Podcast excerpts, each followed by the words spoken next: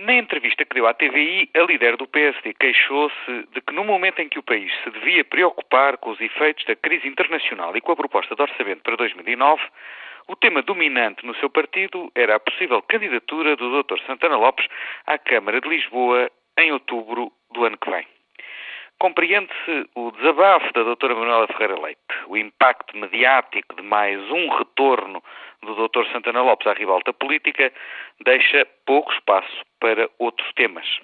Mas, em boa verdade, é o limitado alcance da própria agenda da líder do PSD que cria ele próprio o espaço aberto para que o tema da candidatura a Lisboa domine o debate interno ao partido e ao ser uma candidatura também controversa no plano interno, o tema facilmente extravasa para a opinião pública.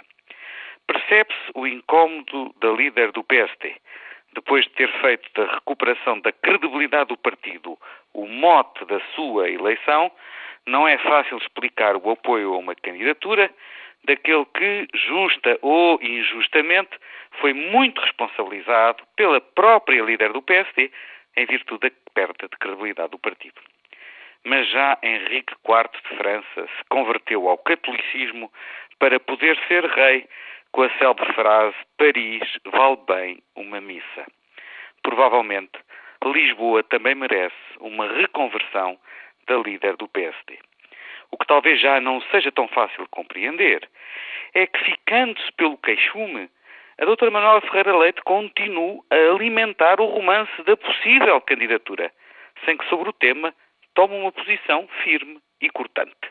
O que até não é difícil. Bastaria dizer se é sim ou se é sopas.